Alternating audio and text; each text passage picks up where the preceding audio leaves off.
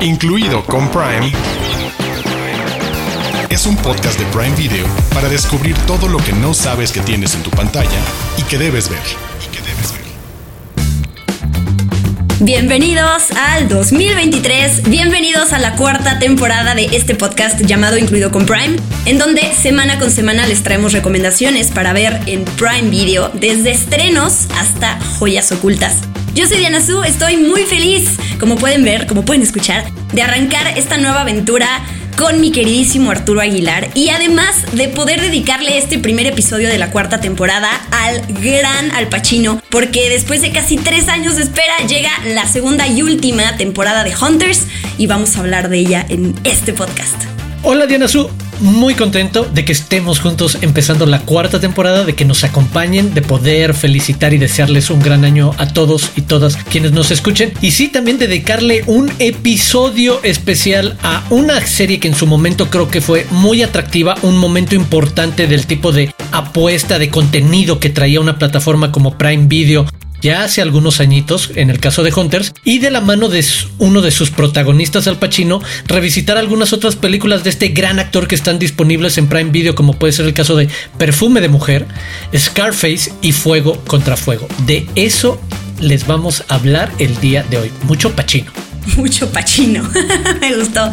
Recuerden que pueden escuchar este podcast en su plataforma de podcasting favorita, pero también nos pueden ver y escuchar en YouTube. Solo buscan Prime Video MX en el buscador y eh, se van a la playlist que se llama Incluido con Prime y ahí van a ver nuestros episodios de podcast semana con semana. Y nuestras caritas, como dice Diana.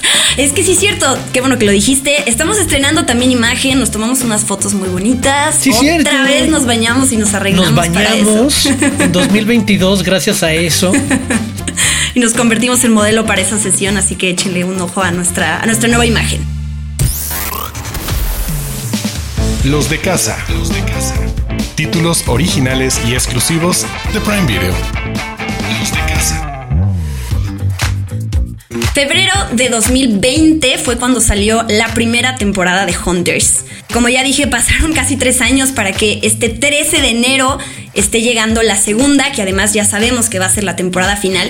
Y Arturo, no me dejarás mentir, pero en esta época, en esta vida, en esta temporada, se cancelan tantas series que la verdad es que es una gran noticia que esta vaya a tener su final propiamente porque el creador de la serie, David Whale, dijo hace tres años que él tenía cinco temporadas planeadas. Dijo, si la verdad es que si Amazon me da chance, yo tengo para cinco, de hecho ya sé que, cómo va a terminar. No se le dio esa, esa chance, pero sí la oportunidad de, cerrar, de darle un final a los personajes y a su historia, lo cual de nuevo se agradece mucho.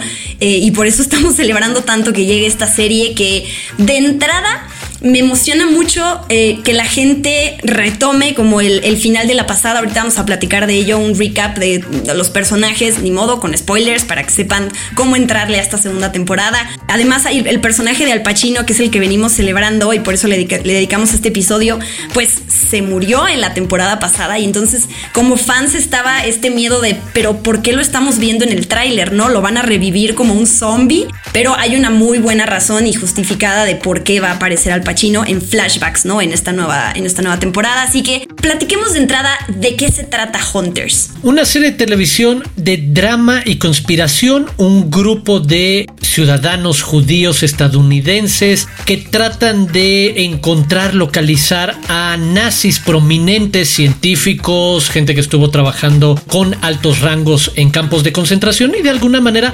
convertirse en sus cazadores. De ahí el título de la serie. Creo que es una serie que tiene muy buenos momentos, no se los echaremos a perder demasiado para quienes quizás ahorita le estén descubriendo, aprovechando que celebro junto contigo la buena noticia de que regresara eh, y de que sea un regreso para un cierre. Si bien no tendremos las cinco temporadas, sí la oportunidad de entender cómo cierra esta historia de acuerdo a la mente de sus creadores, pero una serie que tiene varios giros súper ricos e interesantes en la primera temporada y que lo que les podemos empezar a adelantar de la segunda es crece en la escala y en la mirada que tiene de este fenómeno o de esta conspiración y de los diferentes actores a un thriller de espionaje internacional mucho más allá de lo que parece al principio. Es este pequeño grupo en Nueva York que decide, vamos a empezar a perseguir a los nazis que sabemos que sobrevivieron y se reubicaron o relocalizaron en Estados Unidos y en Argentina y que sabemos que se cruza parte de la historia real con la historia de ficción y que por ahí de repente ya para la segunda temporada vamos a ver una escalada grande de otros niveles hacia donde creo que se va esta parte interesante que hemos encontrado en muchas series últimamente de recrear una historia ficticia, historia con H mayúscula que tiene un guiño, un punto de partida que sabemos que fue real, pero para a partir de ahí escribir un futuro completamente distinto de qué pasó con los personajes principales. Y creo que es Hunters muy rica en qué pasa. Y Mayer, eh, Mayer Offerman es el personaje central interpretado por Al Pacino, quien es como el jefe de este pequeño grupo de cazadores de nazis y que hace un también es como la otra parte atractiva de la primera temporada, está reclutando al nuevo futuro gran valor que se convertirá en quien tiene que enfrentar a estos monstruos y encontrarlos en el mundo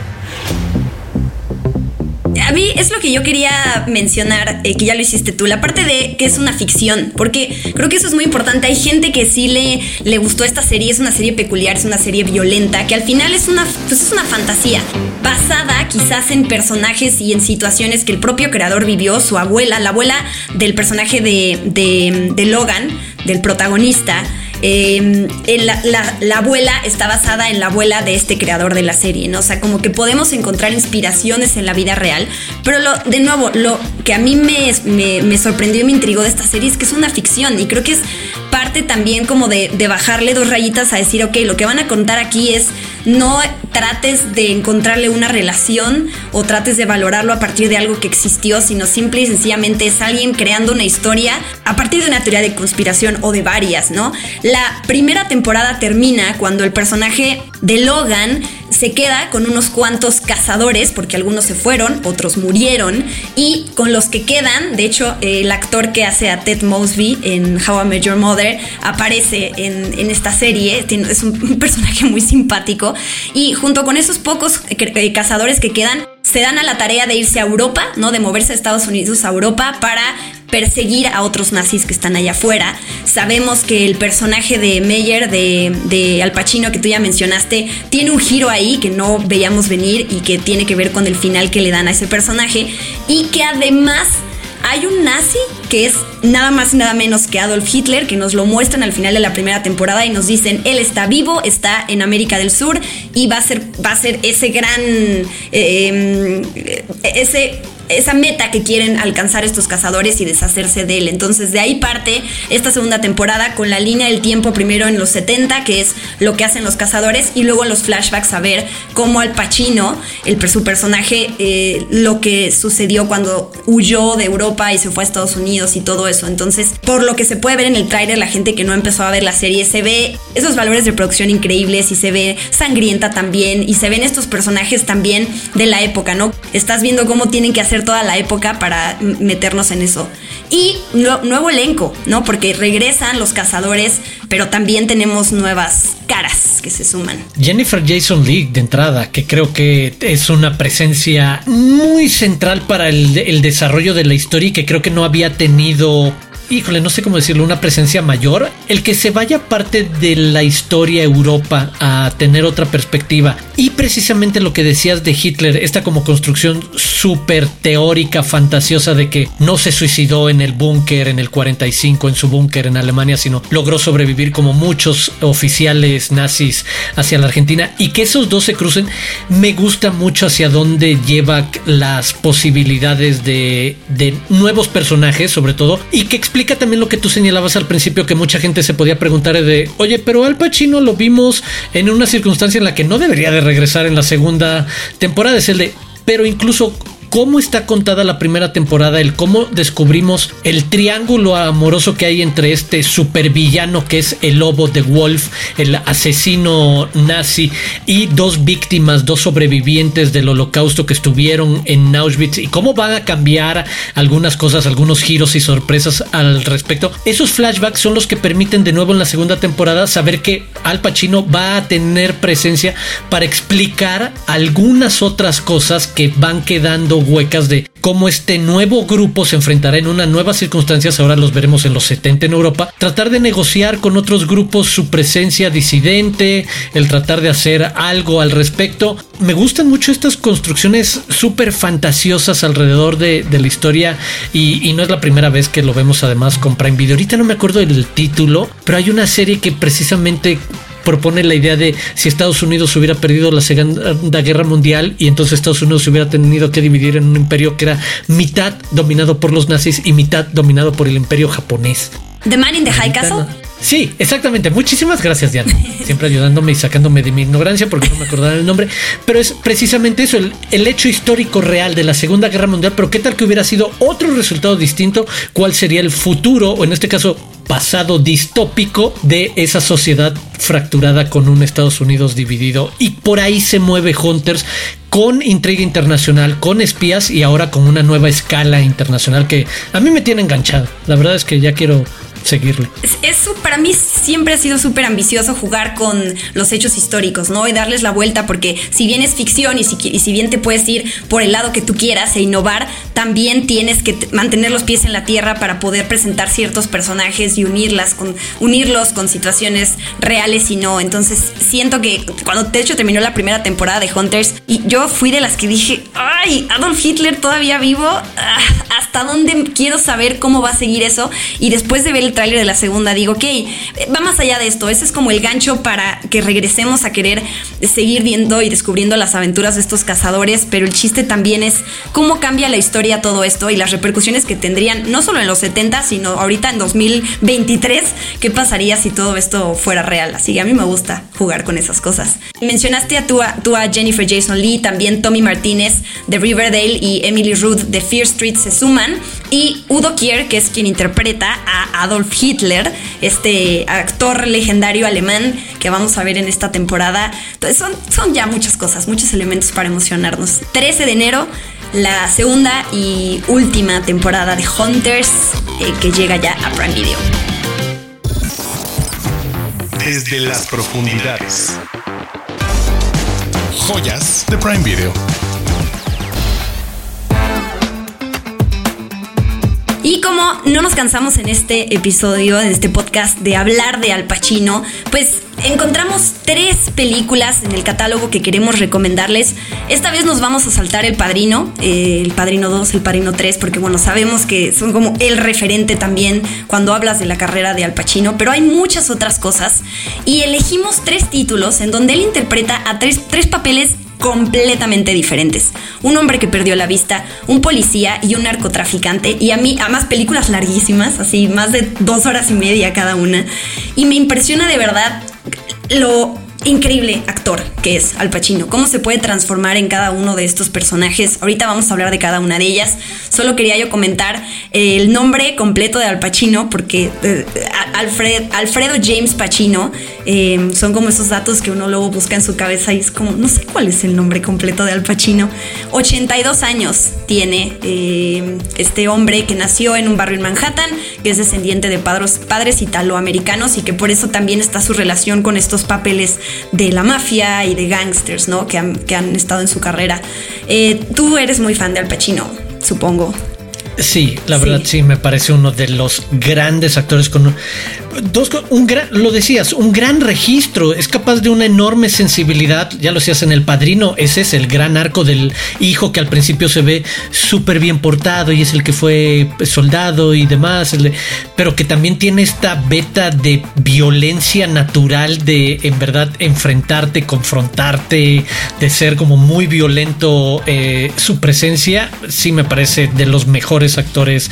Y, y ahorita que lo decías, saber que ya hay más de 50 años de películas en las que vemos eso. Ahorita vamos a regresar a verlo un poco más joven, sabiendo que ahorita platicábamos de cuál es uno de sus papeles importantes cuando ya tiene casi 80 años con Hunters, que estaba haciendo desde maneras muy distintas entre la década de los 80 y 90 con estas tres películas. Sí, comenzamos con Perfume de Mujer, esta película del 92 protagonizada obviamente por Al Pacino y por Chris O'Donnell. Chris Oh, O'Donnell, sí. eh, Robin en Batman Forever y en Batman y Robin, entre muchos otros papeles. ¿eh? No lo quiero encasillar nada más a, esto, pero, Pero bueno, medio desaparecido después, exacto. medio desaparecido. Y otro gran nombre, eh, Philip Seymour Hoffman, en un papel secundario, pero muy importante, que tiene que ver con, con los eh, personajes de estos que ya mencioné, y que ya de entrada verlo ahí tan joven y bueno, pensar en su final trágico, pero sí es increíble cómo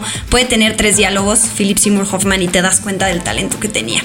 Se comen las escenas en las que aparece. Los pocos minutos que está en pantalla es increíble verlo. Y bueno, Perfume de Mujer se trata de un, estudiante de la prepa que toma un trabajo como asistente de un teniente coronel del ejército que eh, eh, perdió la vista, que tiene un humor muy, muy malo. Es, un bully básicamente este señor.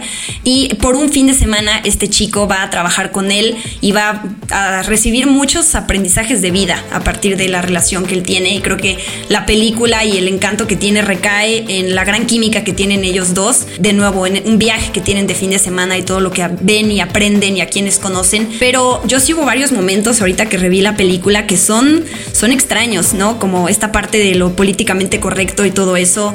Hoy en día eh, hay varios momentos incómodos con Al Pacino y digo con el personaje de Al Pacino y con otros que salen.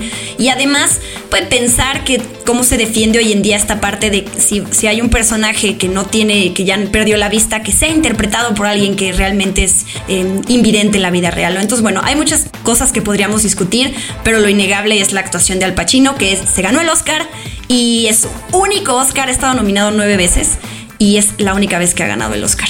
Perfume de mujer eh, es una maravilla porque tiene tantísimas cosas. Se esconde en esta relación paterno-filial, el fin de semana de un hombre con un humor cáustico, bastante amargado. Eso, se ve que el haber perdido la vista y decir inmediatamente que él antes veía y que había sido un militar importante y que está decepcionado de la vida no solo por eso, sino de la sociedad y por cómo se comporta la gente. Mezcla también la historia de valores de una crisis de identidad o, eh, o de un, una Y en el camino que enfrenta el personaje de Chris O'Donnell por lo que le está pasando precisamente en su escuela, que está siendo chantajeado por unos amiguitos bastante mala onda, pero muy privilegiados, precisamente el personaje de Philip Seymour Hoffman, que también tiene esa otro camino sobre una historia de valores, sobre qué hace alguien realmente una persona moral, ética, de principios, valiosa para la sociedad, que se pueda convertir en un futuro líder y que lleva a esos grandes momentos también en los que Al Pacino puede lucirse como el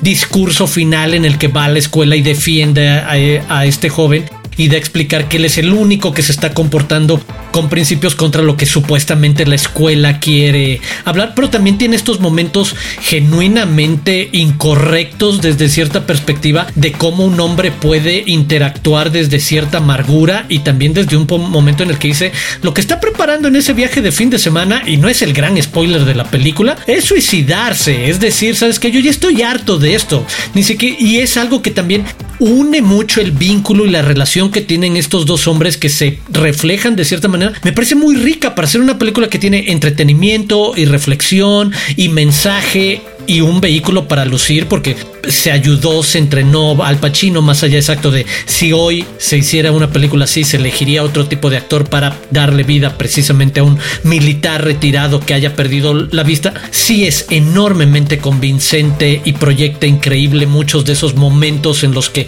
de manera agresiva le dice, yo soy el que te voy a tomar a ti del brazo, tú no me tienes que agarrar a mí, acaso tú eres el ciego, etc. Pero que puedes entender por cómo se va mostrando lo que va pasando o de dónde viene el personaje del coronel interpretado por Al Pacino. A mí me gusta mucho y que tiene esa sensibilidad en algún momento hay esos grandes discursos de pequeña lección que le quiere dejar al joven de yo ya voy de salida, pero sabes que lo que estás haciendo está bien o qué bueno que te fijas en esto. Una parte muy romántica sobre las mujeres y apreciar su belleza y la parte enorme estética y bonita y erótica de un baile, como es la gran escena de, de tango de, de, esa película. Tiene como eso que puedes sacar y sin que te quedes con toda la película, son momentos bien bonitos, incluso el cómo eh, chantajea a un oficial de tránsito para que lo deje ir después de que se sale a probar un Ferrari, a pesar de que obviamente es un hombre invidente probando un Ferrari en las calles de Brooklyn. Sí, tiene muchos momentos icónicos, es conmovedora, es agridulce, ¿no? O sea, de repente sientes que todo está bajo control, de repente sí temes justo por, por ambos personajes, no solo por el personaje de Al Pacino. Y a mí me gusta eso, es, e, ese aprendizaje que te deja no solo de cómo Al Pacino, con todo lo que ha pasado en su vida, puede venir a cambiarle la perspectiva a un joven, pero también como el joven le logra cambiar la perspectiva a alguien que ya piensa que va de salida y, todavía le faltan cosas por vivir y, justo quitar su mala cara y, y poder disfrutar un poquito más a su familia y de a sí mismo pasamos a la siguiente recomendación.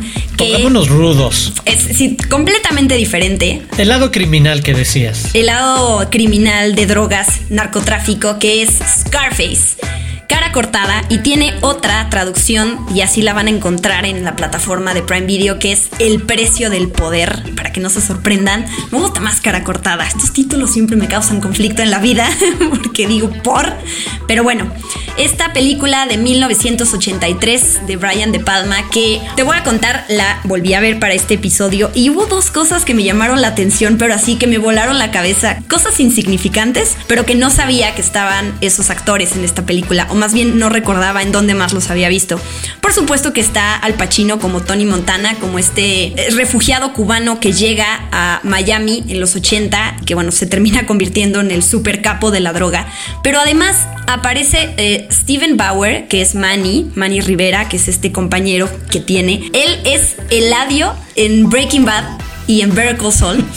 O sea, y claro, lo vi ahí gracias a que le puse esta cosita donde, donde le pones pausa a la película y te aparecen los, los, los eh, la ficha técnica abajo, el X-Ray, que eso me encanta.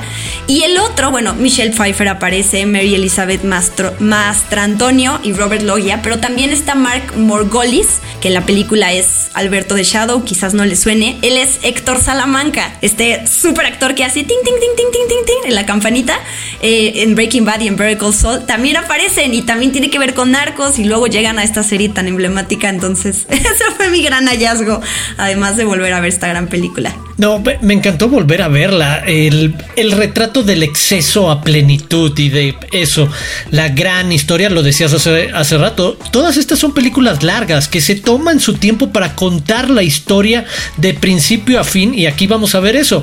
El refugiado cubano que va a crecer poco a poco, empieza a hacer transitas y de repente no de repente, después de un rato se convierte en este super capo que pierde la noción, el contacto con la realidad y empieza a querer más y más poder y la paranoia de la persecución y estas grandes escenas de nuevo de acción y violencia. Y creo que eso me entretuvo, incluso no yéndonos demasiado hacia el tipo de retrato que hace del criminal, porque es eso, la historia de el ascenso y caída del criminal, sino el tono con el que lo hace, la el la desfachatez, el desparpajo con el que se muestra, lo crudo, lo misógino, lo machista, lo políticamente incorrecto de, la época en la que todo el mundo estaba haciendo comentarios xenofóbicos a cada dos minutos, ¿sabes? Estabas discriminando a alguien que no fuera cubano, dominicano o estadounidense en, eh, en cada día ese retrato que quizás hoy se moderaría mucho más, lo tienes ahí en pleno con la parte de acción, efectos visuales en sentido de me, gusta mucho cómo se montan esas eh, eh, secuencias de balazos y de enfrentamientos y que si están buscando algo que los entretenga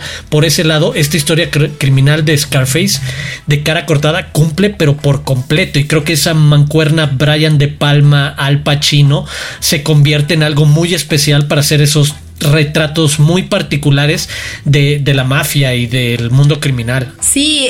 y Tony Montana, se convierte el nombre Tony Montana en ya un epítome de el criminal en el que, al que muchos van a aspirar, incluso en la cultura pop, en otras películas y series, se habla de Tony Montana como el último al que quieres jugar de que se vuelve loco ya drogándose, enfrenta a todos, ya sabes, con la metralleta y Y su frase, gracias, de Say hello to my little friend. Sí, es de esas frases icónicas del cine.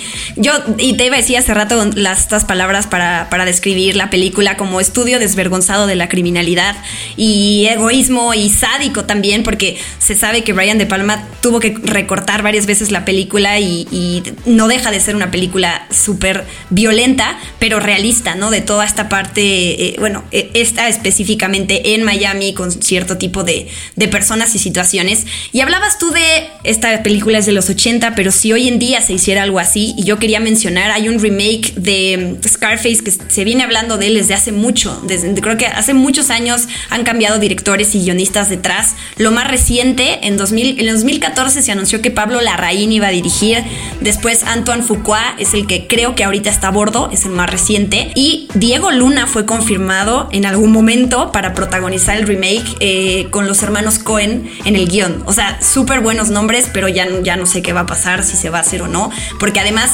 Luca Guadagnino también en algún punto se sumó. Pues es un de esas películas icónicas que es difícil saber llegarles y poder eh, darles una nueva vida, pero además homenajear a la, a, la, a la, pasada mientras que estás aportando algo nuevo. Entonces. Modernizando, sí.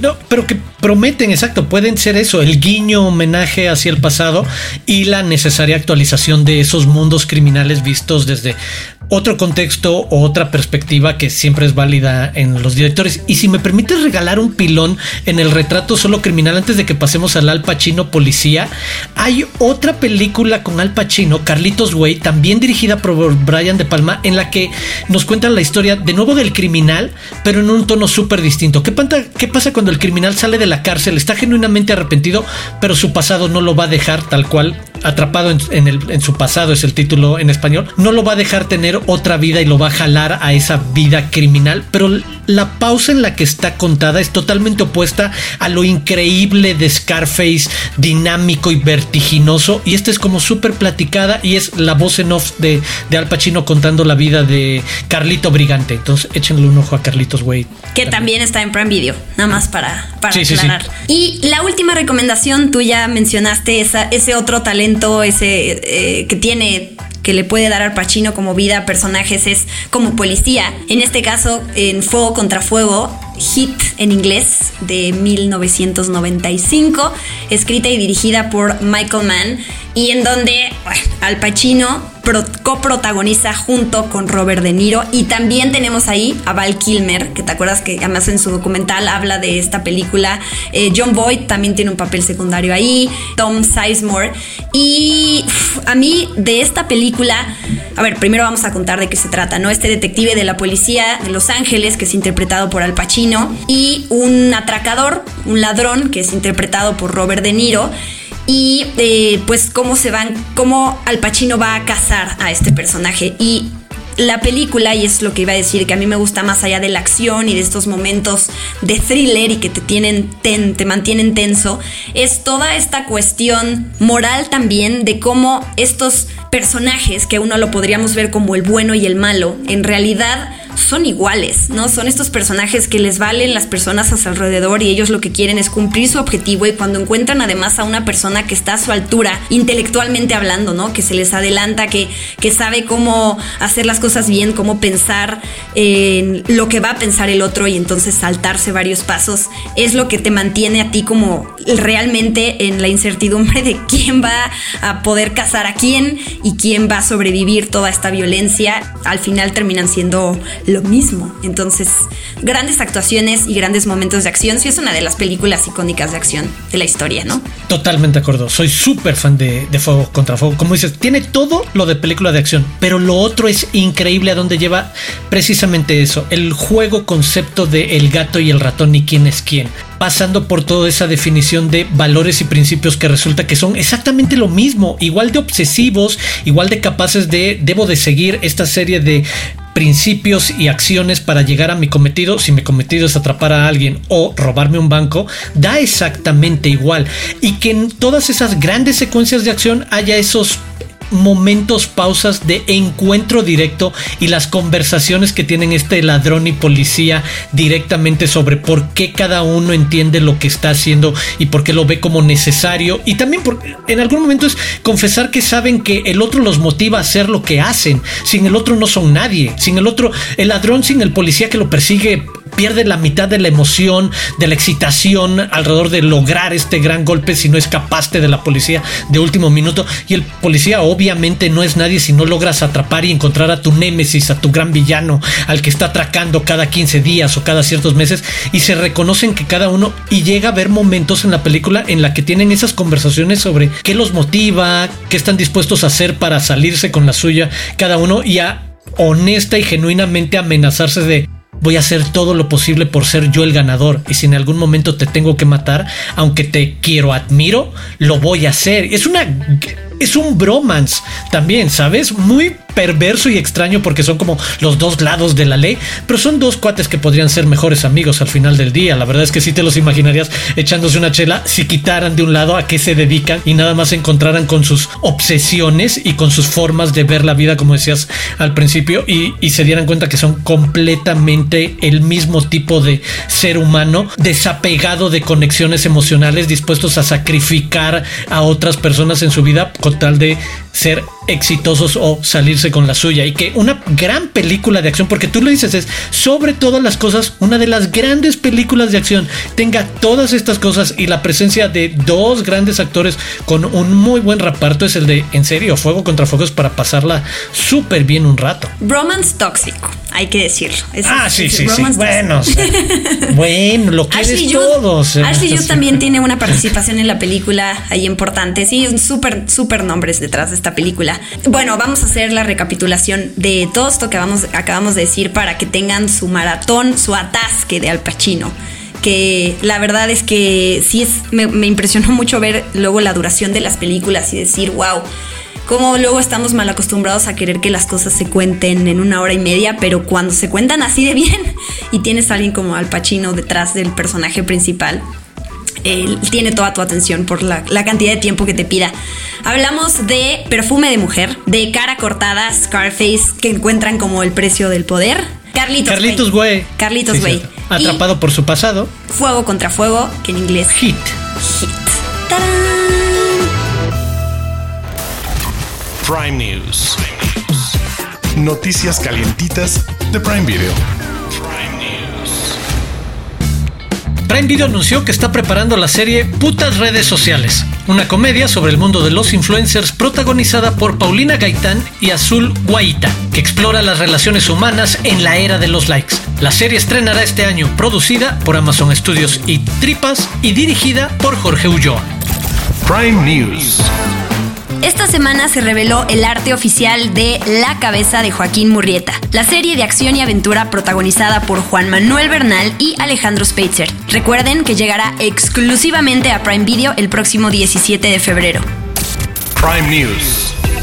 También se acaba de presentar el nuevo tráiler de Shotgun Wedding, o Bodas de Plomo en español, una película de comedia protagonizada por Jennifer López y Josh Duhamel sobre una boda, sí, J. Lowe en una boda y en vestido de novia, que sale completamente mal y se convierte en una aventura llena de adrenalina. Bodas de Plomo llega a Prime Video el próximo 27 de enero. Incluido con Prime, es un podcast de Prime Video. Hemos llegado al final de este Al Pacino Special para que no, no tengan mucho material que ver de este gran actor y pues ojalá lo podamos seguir celebrando mucho y él se preste para hacer muchos papeles más porque es de los mejores actores de la actualidad. Punto. El Pacino Cinematic Universe. sí. Siento que ese chiste ya no va a servir en algún momento porque ya se va a, sobreutilizar.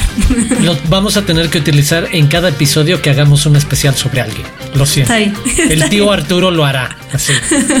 Muchísimas gracias por vernos y escucharnos. Recuerden, ya estamos también en YouTube. En, eh, solo buscan Prime Video MX. Se van a la playlist de Incluido con Prime y ahí todos los jueves tendrán un nuevo video. Muchas gracias, Arturo. Muchas gracias, Diana Su. Muchas gracias por acompañarnos en este arranque de nueva temporada de Incluido con Prime. Yo soy Arturo Aguilar. Me pueden seguir en arroba Aguilar Arturo e invitarlos a suscribirse a este podcast en Amazon Music o en cualquier plataforma de podcasting que utilicen. Y yo soy Diana Su, arroba guion bajo Diana Su, y los invitamos a que sigan eh, las redes de arroba Prime Video MX. Están en todas las redes sociales para que ahí también sepan de los estrenos y de las cosas que vamos a hablar.